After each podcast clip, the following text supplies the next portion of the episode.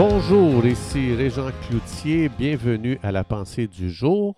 Aujourd'hui, je vous invite à tourner avec moi dans le livre d'Ecclésiaste, au chapitre 11, le verset 1 qui dit Jette ton pain à la surface des eaux, car avec le temps tu le retrouveras.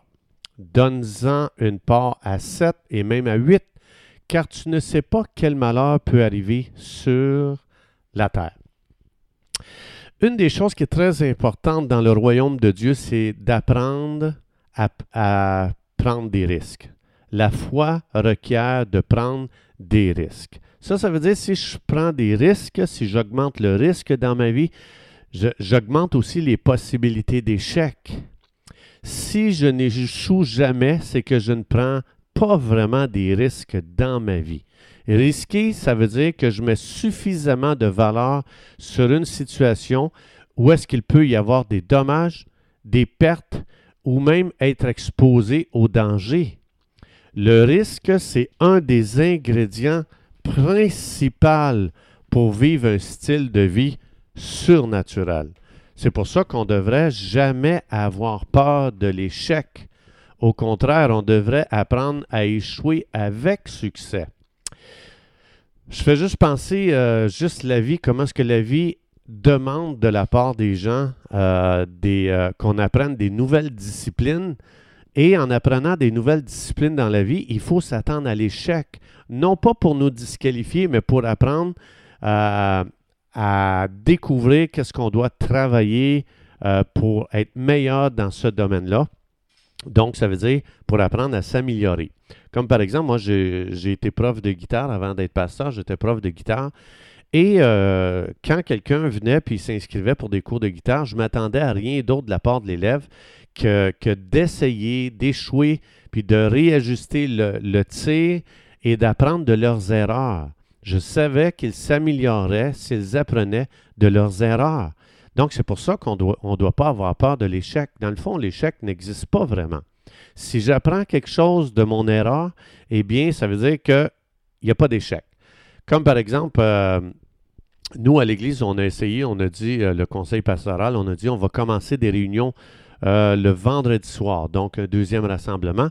On a essayé ça, ça a fonctionné pour un temps, puis après ça, ça on voyait qu'il y avait de moins en moins de gens. Donc, on a vu que ça ne répondait pas à un besoin euh, des gens chez nous. En tout cas, ça peut fonctionner ailleurs. Mais ici, en Amérique du Nord, euh, les étés sont très, très courts. Et les vendredis soirs, les gens, après une semaine de travail, ils aiment bien s'asseoir dehors, relaxer, euh, s'asseoir avec des amis, faire un barbecue, avoir une communion fraternelle. C'est pas que les gens ne veulent pas de communion, mais ils le veulent dans un environnement différent. Comme j'ai dit, l'été est très, très court ici et les gens veulent profiter de l'été. Donc, ils veulent être dehors et c'est normal. C'est pour ça qu'il ne faut pas dire ah, les gens n'aiment pas Jésus, blablabla. Bla, bla, bla. Non, non, non, non. Il faut bien comprendre que euh, ça peut ne pas fonctionner ici, puis tu t'en vas euh, dans les endroits où il fait plus chaud, ça peut fonctionner. Donc, est-ce que c'est un échec? Non, parce qu'on a appris à mieux cibler les besoins pour se réajuster et pour faire mieux la prochaine fois. Jean 17,3, ça dit La vie éternelle, c'est de te connaître, toi, le seul vrai Dieu. Donc, ça veut dire la vie éternelle, c'est pas de jamais faire d'erreur, c'est de connaître Dieu. Qu'est-ce que j'ai connu dans mon expérience? Est-ce que j'ai connu que euh, j'ai un Dieu qui aime, peu importe ce que je vis? Ben, ça veut dire qu'il n'y a pas d'échec. Est-ce que j'ai appris à connaître que c'est un Dieu qui nous relève? Est-ce que j'ai appris euh, à connaître dans ma situation que c'est un Dieu qui rachète? C'est pour ça que l'échec n'existe jamais dans le royaume de Dieu. Pourquoi? Parce que Jésus a dit dans Jean 19, tout est accompli. Qu'est-ce que vraiment j'ai à accomplir? Je n'ai pas vraiment quelque chose à accomplir pour ajouter à, la perfection de l'œuvre de Dieu. Évidemment, on, était, on est invité à se joindre à l'activité du Saint-Esprit aujourd'hui dans notre génération, mais dans le fond, Jésus a tout accompli. Euh, donc, ça ne veut pas dire non plus qu'on devient passif, qu'on ne fait rien. Mais si je pense que pour avoir une vie chrétienne à succès, je dois absolument accomplir, je fais une grave erreur. Donc, on doit le plus possible développer dans notre vie ou dans l'Église ou peu importe dans le royaume de Dieu, on devrait développer une culture d'essai et d'erreur et on devrait le faire avec succès parce que Dieu ne me condamne pas quand j'ai essayé quelque chose de nouveau et que ça n'a pas marché. Dieu, il voit ma foi qui prend des risques. Et Dieu aime nous voir sortir de notre zone de confort pour expérimenter Dieu d'une nouvelle façon. Comme par exemple, est-ce que tu as cherché, est-ce que tu as essayé d'implanter une église et ça n'a pas marché? Tu ne devrais pas te condamner. Il n'y a pas d'échec. Tu as peut-être découvert que tu as complètement un autre don que d'être un implanteur d'église. Peut-être que si tu avais resté là, tu avais persisté à être là, peut-être que le royaume de Dieu serait privé de ton don qui est indispensable aujourd'hui à faire avancer le royaume de Dieu. On n'est pas tous des implanteurs. On n'est pas tous des prédicateurs. On n'est pas tous des bergers. On n'est pas tous des, euh, je ne sais pas moi, peu importe. Donc, c'est pour ça qu'on ne devrait jamais se décourager parce qu'il y a des choses à apprendre dans chaque situation. Si tu as fini par dire, Hey, j'ai appris quelque chose dans cette situation, bien, tu as grandi. Ça veut dire que tu, as avancé vers le succès. J'ai appris à peut-être à plus chercher Dieu avant de faire quelque chose la prochaine fois. Peut-être la personne dit Ah, tu sais quoi, le prochain projet, je vais prendre le temps de jeûner, je vais prendre le temps de chercher des promesses de Dieu, puis je vais prendre le temps d'apprendre à entendre de Dieu avant de faire quelque chose. Bien, tant mieux, tu as grandi spirituellement. Donc, il faut cesser de penser que Dieu veut qu'on soit omniscient. Qu'est-ce que ça veut dire? Que je connais tout d'avance, puis c'est sûr, je ne me tromperai pas ici dans cette situation. Nous ne sommes pas omniscients. L'omniscience appartient à Dieu. Comme j'ai dit tantôt, peut-être que la prochaine fois, je vais dire, hey, tu sais quoi, avant d'entreprendre un prochain projet, je vais prier, je vais jeûner, je vais demander à celui qui est omniscient, Dieu, de me guider et de me diriger.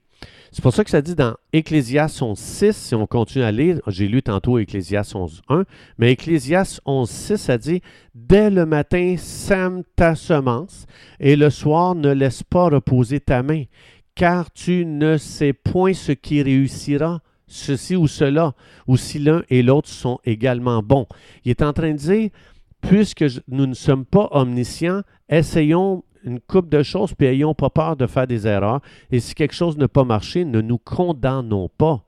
Donc, si, mettons, tu as décidé, tu dit, ah, moi, là, plus que j'avance dans ma vie chrétienne, plus que je veux prier pour les malades. Puis là, tu réalises qu'il y en a qui ne sont pas guéris. Puis que d'autres sont guéris. Est-ce que je vais arrêter de prier pour les malades parce que certaines personnes n'ont pas été guéries? Non, parce qu'il n'y a pas d'échec avec Jésus. Si je dis Jésus me dit de prier pour les malades, Marc, euh, je ne me souviens plus, 16-17, euh, euh, je crois, et puis ça n'a pas marché, ben, je veux dire, moi, je, le fais stimuler par l'amour de Dieu. Je suis initié par l'amour de Dieu parce que j'aime les gens. Et à travers la prière pour que les gens guérissent, je fais descendre la compassion de Dieu sur les gens, l'amour de Dieu. Dans 1 Corinthiens 13, ça dit l'amour n'échoue jamais j'ai pas à chercher à tout expliquer pourquoi lui est guéri, pourquoi lui ne l'est pas. Je cherche pas à expliquer ça. Notre appel, c'est Dieu m'a demandé de prier pour les malades, d'imposer les mains aux malades et ils vont guérir. Moi, j'obéis et je laisse à Dieu les résultats. Et après ça, quand quelqu'un n'est pas guéri, je ne dis pas que c'est un échec. Je dis Dieu, j'ai quelque chose à apprendre. Je viens à toi. Qu'est-ce que j'aurais pu faire de différent? ou qu'est-ce que j'aurais pu faire de mieux pour que cette personne soit guérie? Et pas de mettre une condamnation sur les gens, de dire, n'as pas assez de foi, mais de dire, tu sais quoi, merci, ça, ça m'aide à aller à Dieu. Je dis, Seigneur, c'est quoi je dois apprendre ici? Comment faut que je fasse différemment? Qu'est-ce que tu veux me montrer pour faire différemment ici pour que la guérison soit plus efficace quand je prie pour les gens? Alors, c'est pour ça qu'aujourd'hui, ce qui est merveilleux, c'est vraiment de, vivre libre de toute culpabilité, de toute condamnation et de vivre avec ce sentiment de disqualification ou de diminution dans nos vies. C'est pas pour nous les croyants. De toute façon, vous et moi, Éphésiens 2.6, on est déjà assis dans les lieux célestes. Donc, que ça marche, que ça ne marche pas mon projet aujourd'hui, je suis déjà assis dans les lieux célestes, ça ne change rien. Quand j'échoue dans un projet, dans un je ne reçois pas une claque en arrière de la tête. Dieu dit débarque d'ici, toi, reviens, retourne sur terre parce que tu fais trop d'erreurs. Dieu ne fait pas ça. L'œuvre de Jésus-Christ à la croix du Calvaire m'a assis pour l'éternité dans les lieux célestes en Jésus. Ça, ça ne change pas. Que je réussisse dans ce que je fais ou que je ne réussisse pas, j'ai déjà ma position céleste dans les lieux célestes. Et c'est ça qui est merveilleux aujourd'hui. Je me réjouis de ce que ça, ça ne changera jamais parce que mon, le fait que je suis assis dans les lieux célestes repose sur l'œuvre de Jésus-Christ, comme j'ai dit tantôt. Tout est accompli. Je suis assis là parce que Jésus a tout accompli. Je ne suis pas assis plus haut ou plus bas parce que j'ai réussi ou je ne réussis pas. Donc, avec cette pensée, chers amis, je vous laisse méditer sur cette vérité. Que Dieu vous bénisse abondamment. Et Dieu voulant, on se retrouve demain.